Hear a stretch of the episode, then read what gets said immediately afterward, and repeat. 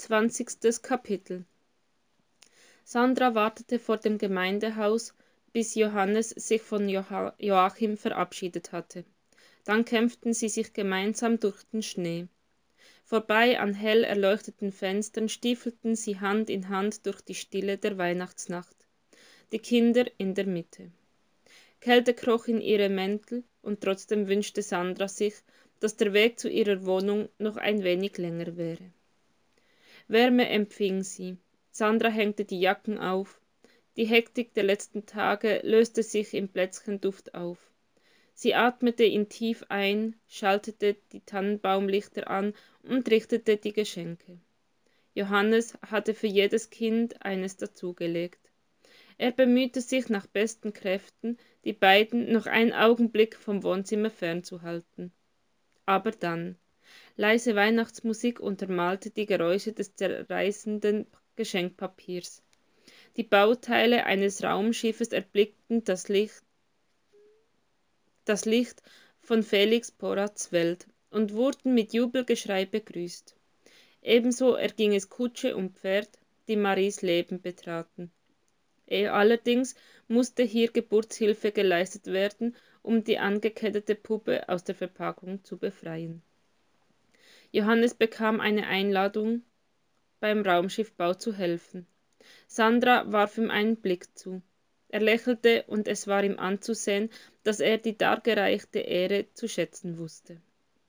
Aber noch war die Bescherung nicht vorbei. Johannes zauberte ein Päckchen aus seiner Tasche und reichte es Sandra. Ist lange her, murmelte sie und wickelte es aus dem Papier. Eine silberne Kette mit Schlüssel als Anhänger kam zum Vorschein. Glitzernd versuchte sie, zitternd versuchte sie, sie umzulegen. Johannes musste helfen. Sandra roch sein Rasierwasser und über ihr Gesicht legte sich ein Hauch Röte. Dann war Johannes dran, von Sandra etwas zu bekommen.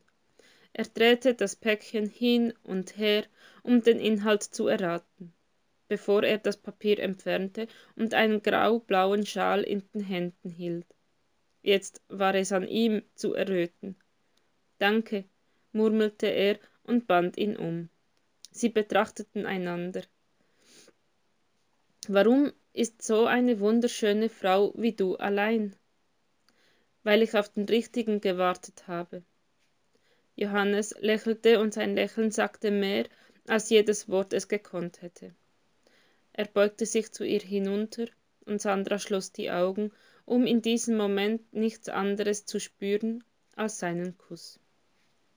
Das Wohnzimmer hatte sich in ein Königreich verwandelt, durch das Prinzessinnen mit Kutschen fuhren, und in eine Galaxie, in der Raumschiffe von Planet zu Planet flogen.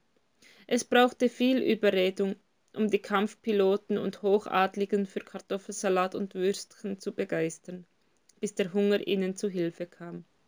Zu viert saßen sie am Küchentisch, schwatzten und lachten und ließen es sich schmecken. Sandra war froh über Johannes Hilfe, als es an der Zeit war, die Kinder ins Bett zu bringen. Aus dem Kinderzimmer hörte sie Felix Stimme, der Johannes müde und glücklich fragte, ob sie jetzt immer zusammen Weihnachten feiern würden. Und Johannes sagte ja. Ich kann nicht glauben, dass du das jeden Abend machst, sagte Johannes, als endlich Ruhe eingekehrt war. Oh, das ist nur der krönende Abschluss nach einem endlos langen Tag. Johannes spielte mit ihren Haaren. Hast du da überhaupt Zeit für einen Mann in deinem Leben? Das kommt darauf an, das kommt auf den Mann an, ob er mit anfassen will. Wenn er darf, er darf und er will.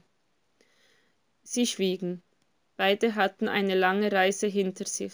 Sie war nicht zu Ende und es fühlte sich gut an, dass sie nicht zu Ende war, denn die Zukunft versprach weniger Einsamkeit.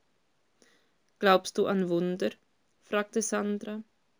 Ja, antwortete Johannes, ich wäre blind und taub, wenn ich nicht daran glauben würde. Kommst du morgen?